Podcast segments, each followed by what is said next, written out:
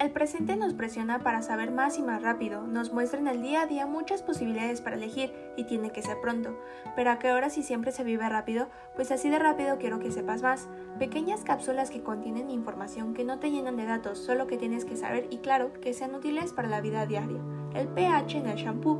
Cuando se trata del cuidado del cabello, siempre se busca usar el mejor shampoo. Muchas veces nos guiamos por las marcas más comerciales, por el recomendado o simplemente por el aroma, pero es indispensable conocer cuál es el mejor para tus necesidades sin afectarlo, y esto dependerá de su pH, donde será clasificado de acuerdo a los ingredientes que contengan. Los shampoos se encuentran en medio de la escala de pH, entre 5 y 7. Dependiendo del tipo de shampoo utilizado, cambiará el pH. Para los shampoos limpiadores que tienen un pH más alto a comparación de los demás, se encontrarán en niveles de pH entre 4 a 9. Los shampoos para aclarar serán más alcalinos. Esto será para permitir que el tallo del cabello se abra para una limpieza profunda. Y finalmente los acondicionadores y shampoo hidratantes, que serán ácidos para que el tallo del cabello se suavice y conserve la humedad. Ahora hablemos de alimentos ricos en ácido oxálico.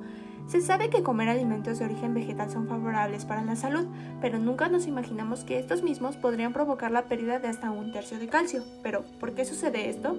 Esto se debe a que estos alimentos, así como las espinacas, frutos secos, pimiento, chocolate amargo, café, entre otros, presentan una alta cantidad de ácido oxálico, que es un compuesto contenido en alimentos que inhibe la absorción del calcio al unirse por este mineral, por lo que si se junta una fuente de calcio con algunos productos mencionados anteriormente, es recomendable recomendable procurar reducir la fuente de estos inhibidores de la absorción y se incrementará la presencia de calcio, que es fundamental para el organismo en el sistema nervioso y conservación de huesos y dientes. Creo que es fundamental conocer este tipo de información para así evitar ciertas afecciones como la formación de piedras en el riñón y mantener un cabello saludable.